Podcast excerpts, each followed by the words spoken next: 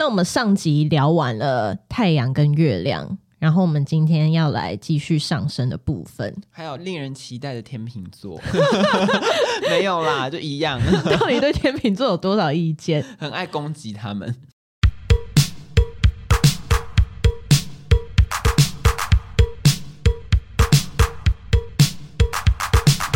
那我们可以聊一下上升，上升星座。我觉得其实很多人就是搞不清楚上升星座是什么意思。其实我也是，就是最近研究之后，我才终于理解上升星座到底是什么。肖老师，请说。上升星座就是我们刚刚前面讲到，就是上升一定是你的一宫，因为上升星座它是一个点，它是你那个一宫，它是它是有一个角度，忘记是什么，反正就是就是你那个角度点在那个地方，你点在那个地方对到什么星座，那你的上升星座就是什么。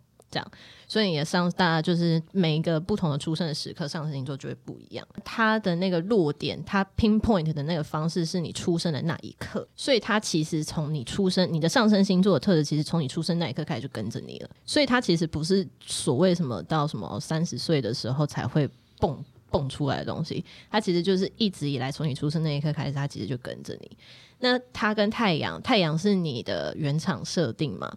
所以你可能小时候，大家在小时候会有很显著的太阳星座的行为，就是你可能你是 baby，或者是你是就是还是小小孩的时候，比如说巨蟹座的小孩可能就很爱哭啊，嗯，然后像我我我母羊啊，我小我从小就非常有主见，我小时候就是就很自我，从小就是一个很自我的人。上升星，但上升星座会慢慢的去调和你的这个太阳的样子，有好几种比喻啊，我目前看到为。我看到目前为止，我觉得最好懂的就是上升星座是你看这个世界的滤镜。你怎么看这个世界，是从你上升星座的角度去看。那你看看看看，你看久了，它就会慢慢的，你中间会遇到挫折嘛？就是你用你太阳的方式在生活的时候，你会遇到挫折，你会遇到调整等等等的。那这些东西都是上升，你的上升星座在跟太阳星座特质做调和。所以说。有些人说什么，你过三十岁之后看上升，那个就是可能那个意思，其实代表是就是你他假设每个人三十岁的时候你就调差不多了，可能就看得到那个样子。对，所以你上升星座那个样子就会就是会比较显现出来，就是被社会摧残过一轮也差不多。对，比如说你是呃汉是上升天平嘛，对，像上升天平就是我查到说上升天秤。会不断询问别人的意见，希望做出最面面俱到的建议，建立起公正客观的形象。不能接受被冷落、忽视或讨厌，会想办法让大家都喜欢你。因此，上升天平也容易回避冲突。这就是你啊！我蛮爱回避冲突的，这完全就是你啊！不断询问别人的意见，希望做出最面面俱到的建议，这完全就是你啊！但我有到要做面面俱到的建议吗？我觉得你可能就是我很爱询问别人意见，但也有可能是巨蟹座跳针的部分。我觉得天平，因为天平的重点是它要平衡嘛。我觉得你以前小时候。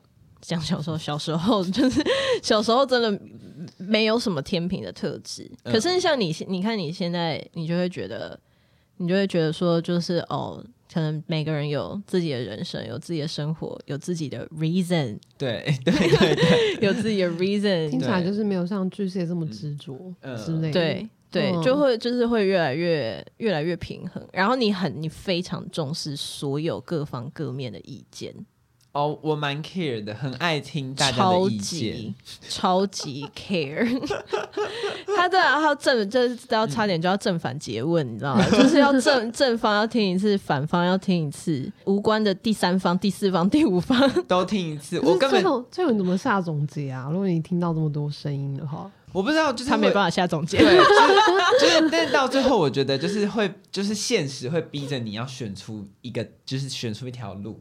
嗯，我觉得就可能就是上升天平，然后其他的宫位作用之后，然后我会选出一个，我觉得我应该怎么做，跟最后被逼着就是好，我必须这么做。而且我觉得很多天平，我认识很多太阳天平啊，太阳天平都是他们最后就会做出一个不上不下的决定。哦，对。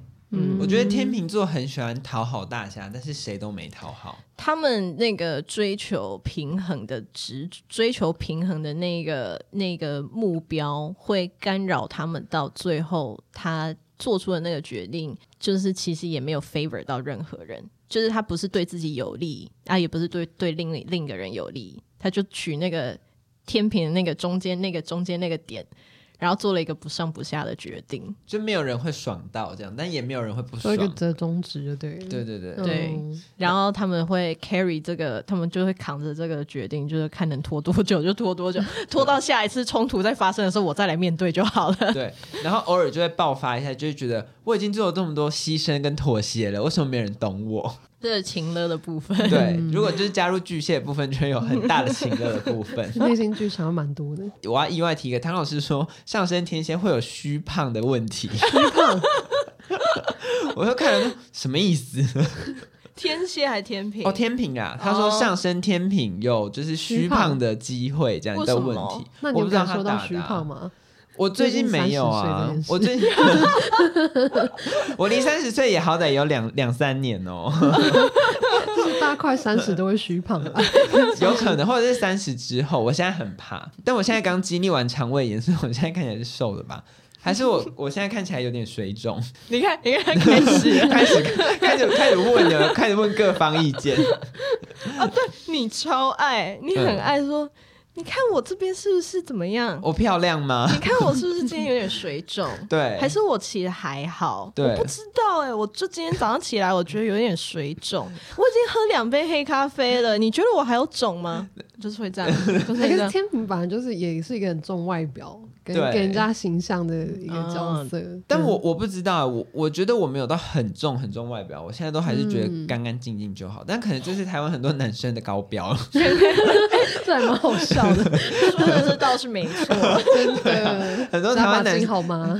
台湾男生觉得我有四肢，我就是 我就是有到军标这样。他想说哈，哎、欸，可是我我觉得天平跟天蝎就是在于审美这件事情上的角度就不太一样。不是很多人说天蝎天蝎是哎、欸、是。说天蝎吗？有一个星座很外貌协会，天平吧。我对你单讲会觉得是天平，嗯，对天平喜欢美的东西。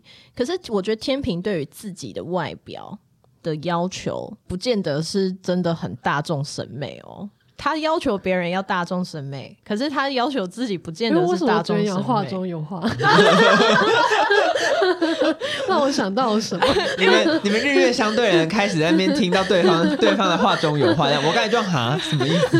因为我我现在就是我脑袋我在我在翻，就是我认识的太阳天平资料库，嗯，我在翻我认识的太阳天平，我觉得他们有在在乎自己的外表，可是他有他在乎的一个。逻辑，那那个逻辑不一定每个人懂。比如说，会觉得烫玉米须的男生很帅的。我觉得天平是一个比较追求普世价值观的美的星座，就像你刚刚说那个不上不下或是折中，嗯，所以大众怎么看这个人会影响他对美的观感。对对，然后并不是他自己发自内心觉得怎么样。嗯，对对对对对。嗯，然后他们对于自己的外表的要求。对，他们会参考身边的人觉得怎么样是好的，怎怎么样是好看的，大量的去参考身边的人的意见。可是我觉得他们好像也不是说，就是一般我们普通人会去，就是比如说现在流行什么，我穿什么啊。就是现在是流行什么东西，然后我我追我追着这个潮流走。我觉得我身边的天平好像反而不见得会追着潮流走，可是他会参考身边的人的意见，但是他会取一个自己撑得起来的，或者是自己适合的。嗯、就是他不见得真的会，就是我觉得那可能也是他们的所谓的折中跟平衡吧。因为我觉得好像，比如说你会看到。比如说穿的很潮，我身边的天平都不是这种，都偏朴素吗？也不见得是朴素，他们也可能是可以，他们也有可能可以潮男潮女，可是那个潮的方式一定是很适合他们的，就他们不会硬穿，不会硬穿，说是现在流行什么，然后他就穿什么，他会觉得他如果觉得他适合穿什么东西的话，他就会走才，才放在自己身上。对，我我自己觉得啦。那你们有觉得天平出帅哥跟美女吗？没有。我觉得天平是有魅力，对，天平有魅力，嗯、可是他们不见得，不见得是长好看，但他知道怎么让自己变成一个大家觉得形象，对对对对对，镁光灯啦，对对对对，怎么样在美光灯下这样？对，就，是他们自带美光灯，或是知道怎么用滤镜，让大家用那个滤镜看他。我我同意。看来两位对天平有很深刻的了解，因为我天平的朋友没有到很很多特质是天平会喜欢的。你说我，就是你刚刚描述你的什么月亮啊，那个太阳，你说发疯的部分，感觉就是会很多天平朋友的人啊。我自认我天平的朋友没有算很多，我你知道我根本就说不出来天秤座会喜欢什么样的人，因为我觉得天秤座喜。讨好所有人，然后以至于你根本就 get 认同，你完全 get 不到他到底喜欢。他是一个中央空调的角色。对啊，嗯，而且不是只有不是只有说什么暧昧啊，还是什么，就是日常的交朋友，天平都是天平，永远都在追求朋友最大化。哦，对，可是没有一个感觉真的跟自己很贴近的感觉。嗯，这样是会得罪天平啊，这样子。没有，但但但我觉得也不算得罪，就是那他们选择交友的方式啊，嗯、他们喜欢很多朋友，因为我觉得有些人交友会喜欢我朋友不用多，但是知心几个一两个就好。但是我觉得天平是喜欢那种我整个晚上热闹的感觉，对。对，天平要朋友很多，然后里面有一些是就是真的很好的，可是他朋友要很多，就是我们其他人可能可以，就是我们可以接受说不用有那么多朋友，可是我觉得天平很他们他们追求。你讲那些，我好像又想到什么，而且你需要一些 social 的能量。就 social 这件事情可以让他们带来能量。嗯，对啊，天平，然后天平也很喜欢社交。嗯，对，我的我的天平的资，我天平资料库都是很爱交朋友，蛮需要被看见的星座。我觉得他们好像就是喜欢，他们喜欢受欢迎的感觉嘛。可是我觉得天平没有要当人群中闪耀的那颗星，可是他要在人群里哦，然后很能融入大家，大家都喜欢他。对对，他可以去簇拥别人，他不用他不用成为那个 spotlight 打下去的那个点。狮子座才要，狮子才要当狮子，狮子才要，狮子跟母羊才要，都是火。哎、欸，但我觉得狮子更严重，我觉得母羊狮子是真的很严重。嗯，对，因为母羊座有时候，如果这样讲起来，是不是就是呃，天平需要在这个班上？最 cool kids 的团体里，但是他不一定是要那个 cool kids，对，就是他，但他在那个团体，对，然后他可以追随着狮子座。没有，我跟你讲，天在一个班级上，天平追求什么？天平追求他要成为 cool kids 的里面的其中一个 cool kid，他也要成为边缘人里面那一个那一对那一群人信任的对象，他还要成为老师喜欢的学生。他什么都要，我好疯哦！班上所有的小八面玲，对，班上所有的小团体他都要参加，这样他就会觉得你知道很 balance，然后我我很有被重视到，这样大家都爱我。好，然后我我的上身是巨蟹，刚刚讲到就是要照顾人嘛，就巨蟹座热爱照顾人，但是我的义工就是我的星盘里面，因为我就在想说我什么地方像巨蟹，我觉得隐隐约约的有，可是真的很薄弱。然后后来我就翻翻翻翻，我就翻到，因为义工是你的命宫，命宫就是你的你呃，它影响你自我一个很很重要的宫位。然后所以有一些人，像我刚刚说我是五工人嘛，有一种人是义工人，义工人就是他做什么事情都是 double 的 double 的能量，就是他他自我这件事情很很大。然后像我的星盘里面，我有。两个一宫，就加上上升的话是两个，所以如果扣掉，因为上升一定有，那应该扣掉上升，那就是我有一个一一宫落在火星，比起就是在一宫这个宫位里面，其实比起巨蟹座，就是火星的那个能量会盖掉巨蟹座的特质，就是比起巨蟹，我火星的那个特质会更明显。有一个东西叫做命主星，命主星就是又是另外一个，就是命主星跟宫主星，就是常常会拿出来一起讲。我们刚刚说宫公主星是就是这个宫位里面的，嗯，算 king 吗？就是他是就是站在这个宫位里面的星星，嗯，然后一宫站着的是母羊嘛。那命主星是你每一个十二星座都有自己的守护星，你星盘面那一颗守护星是落在哪一个星座，它就会是你的命主星。所以比如说巨蟹的守护星是月亮，就是我的上升是巨蟹，然后巨蟹的守护星是月亮。然后我看我的月亮落在哪？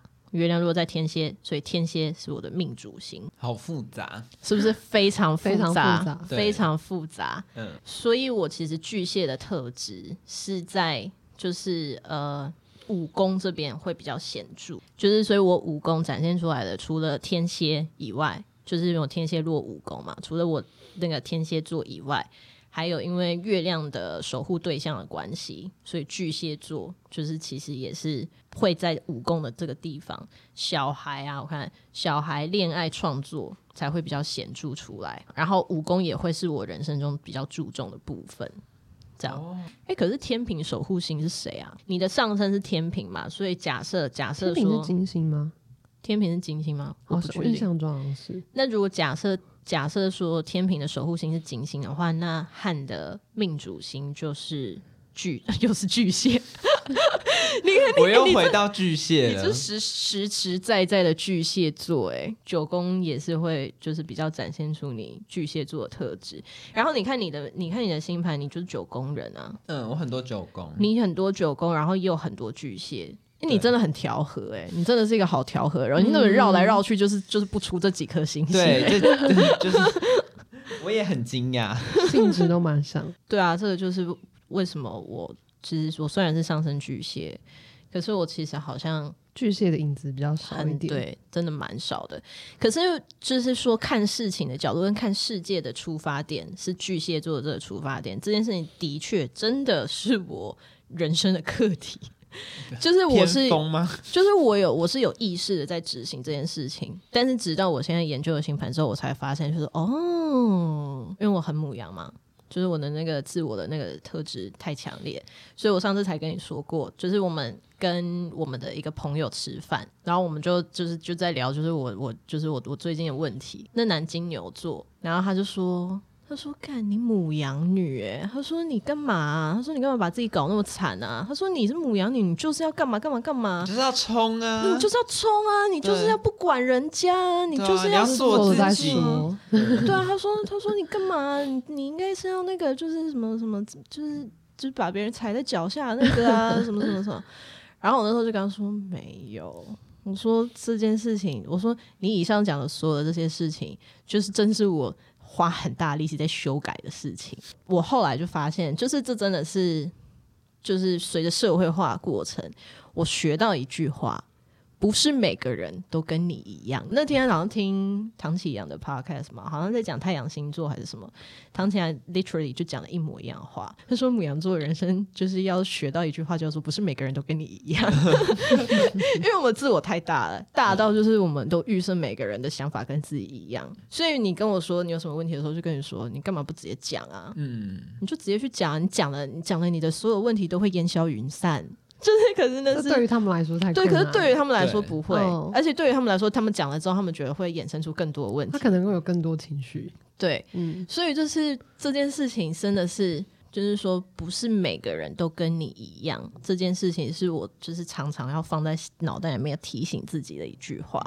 我做任何事情，就是朋友、工作。家人什么，就是我人生中的所有的人际关系，我都一直要时时刻刻提醒自己这句话。我除了提醒自己这句话，就是这句话的下面延伸出来的 action item，就是关怀别人的情绪，这是我给自己下的 action item，你知道吗？所以，对啊，我就我就看了新闻之后，就哇靠，这就很巨蟹啊！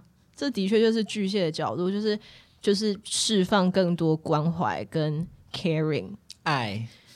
爱爱，对，就是就是要要对啊，就是要对于别人的对于别人的情绪，或是对别人的想法，要有更多关怀的因子存在。因为如果是母羊的话，就是撒雷欧贝奇，就是我管你哦，我我想怎么样就怎么样。对，所以这的确也是我，就是我还在努力啦。我只能说，我这是真的还在努力，但是我真的觉得我已经好蛮多的。可是我有时候那个那个 claws 那个爪子还是会秀出来。昨天我同事就跟我说，呃，因为我们前阵子有一个工程师同事，他做了一个蛮大的东西的调整，我们就这样说就好，就是一个蛮大的东西的调整。然后他的主管就要求他要就是做一份简报出来跟大家介绍，这样。然后他是一个就是会影响到公司产品一个很底层的的的调整。然后呢，他就做了一个简报，那简报只有三页。然后三页他讲完之后，啊，他也不说他讲完了。他就是讲完，然后就说啊，大家有什么问题吗？然后我就按麦，我说，诶、哎、欸，你的简报就这样而已吗？超直接。对，然后其实可是你知道我在那个当下，就是因为我那个就是警告自己的那个内省机制在运作嘛，所以我其实说把那句话说出口的之前，我是想说我要调整语气，我说我要用一个很俏皮的语气讲这句话，所以我记得我自己记得，我听到我自己的语气是这样，按麦我说，你的剪发是这样而已哦。嗯，还是什么呵呵，还是什么？我后面还有加一些干笑，还是什么之类的吧。嗯，然后我同事就跟我说没有啊，我另外一个同事跟我说完全没有。他说你听起来就很凶。他说他说但是但是大家都知道，他说就是你知道，就是我觉得就是唐前有讲到，就是他觉得母羊座就是身边就是总是会有这种很包容他的贵人。我同事跟我说，但没关系啊，大家都知道你没有那个意思。他说：“大家都知道你只是一个陈述句，可是你那个陈述句里面那那个字字句句就是很扎实。” 他说：“他说你居然跟人家说你剪报就这样哦。”就是你刚才一讲，我就立刻想说，要是我会怎么讲？嗯，立刻捏冷汗。那那你们会怎么讲？我就说：“哎、欸，呃，那就是指三页吗？或者是会说：哎、欸，还有吗？这样子说哦，这样什么？就是、就是会用那种比较打哈哈，你知道，就是不会说只有这样吗？就是嗯，呃，啊、那你呢？你会怎么讲？”我会问他说：“你有要再补充一些什么吗？”哇，好圆滑，好圆滑、哦。对啊，就是会想，就是至少不会说就只有这样吗？你刚刚那个也没有多圆滑，好不好？但是说只有三页吗？比就是 好，我不知道。但我觉得比你直接这样讲好。但是因为你那个月亮跟上升就会调和你，因为像我最近在工作也是讲超直接的。对啊，那个牡羊工作的时候，真的工作的时候，母羊就会就会出现。因为母羊座在于工作上也是，我觉得我自己是这样，我不知道你是不是，可是我觉得你应该也是。就是如果你遇到一份工作是可以让你做自己的，是可以让你就是做你想要做的事情的话，母羊座就会用那个就是火星的那种爆发力跟跟冲冲，就是冲劲去。工作，就是你不会管阶级吗？嗯，我不管，就直接就算他是很高的主管，嗯、我不管。他就是觉得不对就不对。对，我最近也是这个状态，嗯，所以天蝎有点埋没，他慢慢的在下降。然后你那个天蝎会跑出来吗？我工作的时候吗？对啊，我工作的时候天蝎不会出现，我工作是完全的母羊。而且像他，呃，你刚刚说就是我是也不管阶级，我就会直接讲，我是，哎、欸，那个是什么九宫嘛，对不对？我看一下，我看到你写那个，对我有太阳九宫啊，太阳九宫就是有太阳九宫，然后我又母羊座，我就我觉得不对的事情就是不对。我在到职到职一个半月，就跟副总说：“你讲话很没重点。你”你有因为这样得罪人？我得罪他很多人吧？那这样最后你没有会遭受到一些事情吧？可是我跟你讲，这个就是我很 lucky 的地方。我真的工我工作上的贵人运真的非常好。因为就是我那我讲的句话，我们副总是巨蟹座，哦、巨蟹座就不会跟你在那边，他就他受伤啊，他大受伤哎、欸，他还蛮玻璃的，其实、嗯、我这样子，对，没有他承认，我全世界的巨蟹座都承认自己玻璃心，不承认的就是还不成熟的巨蟹座，不承认的，我跟你讲，不承认的巨蟹座就是更玻璃的人，对，因为我就跟他讲，因为。我我那个情境为什么我会讲出来？是因为我真的忍无可忍，我真的已经忍到我觉得我不能再忍，我再忍下去我真的要中风，然后我没有办法完成任何事情，然后因为不能完成任何事情的话，是影响到我自己个人的表现啊啊！我五功人，我需要表现，我需要我需要在人群里面闪耀，我需要就是 我需要就是在公司里面呈现是一个 super star 的状态，所以我就想说不行，我一定要解决这个问题。然后我那个情境是就是我在跟他 on one。然后就讲讲讲讲讲，然后他就反正他就要求我一些就是我觉得超级超超无聊的事情，然后我我想要他做到的事情，他一直不肯做。我忘记那个点是什么，但反正我就是说，我觉得我们每次例会上的时候，我们都不知道你到底在讲什么。我们我们我觉得你都就是从一个点又跳到另外一个点，然后再跳到下一个点。可是我们这一次的例会，我们本来应该是要干嘛干嘛干嘛，然后说专业的例会不是这样开，专业例会应该是要怎样怎样怎样怎样。然后所以反正我整个整体下来，我讲的意思就是。你他妈讲话又没重点，又不会主持会议，又不会领导专案，然后不要浪费我时间。对，然后又在浪费我时间。然后他就他当下，我记得他当下好像没讲话。我们康扣他没有讲话，他就沉默。然后我讲完，就自己讲完，然后深吸一口气，我自己讲完，然后我深吸一口气，然后吐气，然后觉得我讲完了，我讲出来了。然后零点五秒之后，想说，干我讲了什么？我完蛋了。对，然后我就说，嗯，对啦，就是我，就是我，我是这样子觉得啦。啊，这是怎样的？反正我就试图要打圆场，然后，嗯、然后他就说，对，然后他就说，他说，OK，没关系，我知道了。这样我我知道你的想法是什么了。然后我们电话就挂了。然后我就想说，我就想说不行。然后我就我就又就是传讯息给他，然后说，哦，就是 I'm sorry if I offend you，这样。然后不回我，他不回我，在丢在丢。然后，然后好像过了两天吧，他就突然间打电话过来。他就说：“他说你没有 offend 到我，然后我心里想说明明就有，我心里想说明明就有，但反正他就是他就是打过来，就是对啊，就是蛮大气的啦，就是必须说就是很我们副总很大气，他就他就说他说我没有 offend 到他，但是他必须说他的感觉受伤了，对，然后后来就是对我们反正后来就是就就讲开这样，对，就没事，所以你说我是不是很 lucky？可是我在想，这真的没事吗？”真的没事，oh. 他后来跟我变超麻吉，那那真的是蛮，真是贵人运，对，真的是，对啊，嗯、我真的工工作运的部分。而且你看，就像我同事会说，没关系啊，大家都知道你没有那个意思。对，我只不做任何事情，讲任何话，呃，大部分人不会讲啊，大部分人不会讲。可是我就是，嗯、我就是会，我身边就是会有那一一两个人会跟我说，你刚刚讲话有一点过分，但是没关系，大家知道你没有那个意思。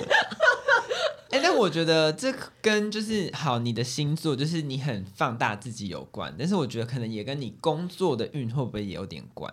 对，你工作有贵人运，然后可以帮你，因为你看到那个副总可能就会去问问别人说那个九一什么意思，这样 就可能人家就会帮你解释，就说哦他没有那个意思，然后又再加上你工作能力好，嗯，所以这件事情人家就吞了进去，因为工作上。就是最、啊就是、最不能遇到的就讲话大声、啊，对，没有能力，哦、然后讲话又嚣张，那真的是去死。哎，你讲到一个重点，就是我我真的会有同事会会先去帮我跟其他人打预防针，我就是我真的会有同事会先去跟我还没有接触到的同事跟他说，呃，我跟你讲九一比较严格，但我觉得这样是好的，就是他们都会帮我背书，或者、嗯、是说。这样子这样子是好的，但是就是我先跟你讲一下，就是他比较严格，然后就是所以你跟他 co work 的时候，就是就是他可能会跟你讲什么什么什么，然后要注意一点啊，什么什么什么这样。对对，嗯、我就是我就对我就是会有，我身边就是会有这种，就是会有这一一到三个人，就是也不多，但是就是会有这种人。我觉得职场上多多少少会遇到啊，嗯，对，反正这也是我工作最近跟你很相反的课题，我就是人太好，然后就是。就是开始被被这些无聊的人烦，然后就开始想说要不要跟你一样抓狂。我觉得还是做自己，但是有的时候像母羊座，你说可以很直接表达自己，但是如果别人对你表达的也是这么直接，你是可以接受的吗？哎、呃，我可以耶。他他蛮可以的，哦、而且他他有的时候超可以，他有时候跟我对话，他还会想说你到底要讲什么？你可以直接一点吗？对，我就是因为我自己很直接，所以我我喜欢大家也对我是直接的。那这样就是蛮轻松的，啊，就是你有遇过母羊座不喜欢人家对他直？我觉得。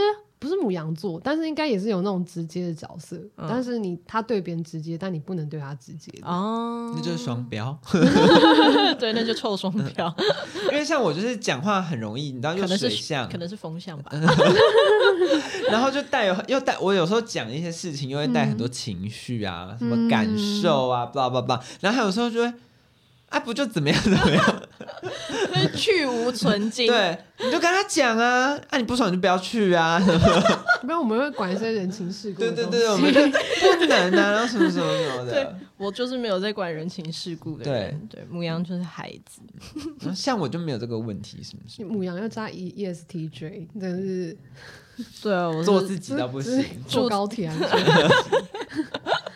好啊，那我们今天这个星座的主题，我们就星盘的事情，我们就先聊到这里，差不多这样。但我还想分享一件事情，就是我觉得这件事情也蛮有趣的。反正前一阵子我们去算命。嗯，然后其实我一直以来我都是一个住在家里的人，我都一直住在台中，嗯、然后我也从来没有想过我要出国或干大事，就没有，我就是胸无大志的人。但是我去算命的那个老师跟我说，就是我以后会出国，然后还会经商什么的。哇，听起来非常丰富。对，然后但是。但是说真的，那个时候的我真的看不到，我连、嗯、我连离开台中这件事情我都看不到，你应该也看不到吧？对，就是感受不到我我有任何的契机机会我要离开台中。我那时候那时候是大家都叫他离开台中，可是他死不走。嗯，不知道在坚持什么。对，他就死不走，可能就巨蟹爱家吧。嗯，对对，然后就没想到，就是好，后来我因缘际会，你看现在搬到桃园，然后就是开始看这些星盘之后，星盘也说我的迁移宫就五宫嘛，九宫哦，九宫，我的九宫有两颗星，所以就是我是一个迁移功非常强的人，还有可能会谈什么海外恋爱 什么之类的都有可能，哇，感觉充满期待。对，但是就是。我真的在碰到这些事情之前，我就是真的是没有感觉。而且九宫是九宫是在什么宗宗教、啊、宗教哲学、宗教哲学、玄学、神秘呃神秘神秘学好像不是对这类的，就是九宫的感应力会比较强。嗯，然后对于就是长城的原型也是。我记得你星星盘上面好像。应该是忘记是哪一颗啊？应该因为你看你的两你两个九宫也都是巨蟹座，所以其实就是你要走，你真的也走不远。然后这件事情又完全符合算命老师讲的，因为算命老师就说他就说他呃会去海外经商，可是就都是离台湾很近的地方，东南亚。东南亚，然后还是跑出去啦。对，对，可是就是不会不会去很远的地方，oh. 就是都是在离台湾很近的地方。嗯、你知道这种，就是当你有两个两个不同领域的玄学结合在一起，可以互相吻合的时候，你就真的哦，毛骨悚然，毛骨，而且对，然后而且就是他是在真的是讲未来哦，所以就是。We'll see，那你感觉要再去看人类图对，所以我们下次就要请你来帮我看人类图，然后还有看那个 十六型十六型人格。对，好，那我们今天青年青年同学，我们就到这边结束了，大家拜拜，拜拜。拜拜。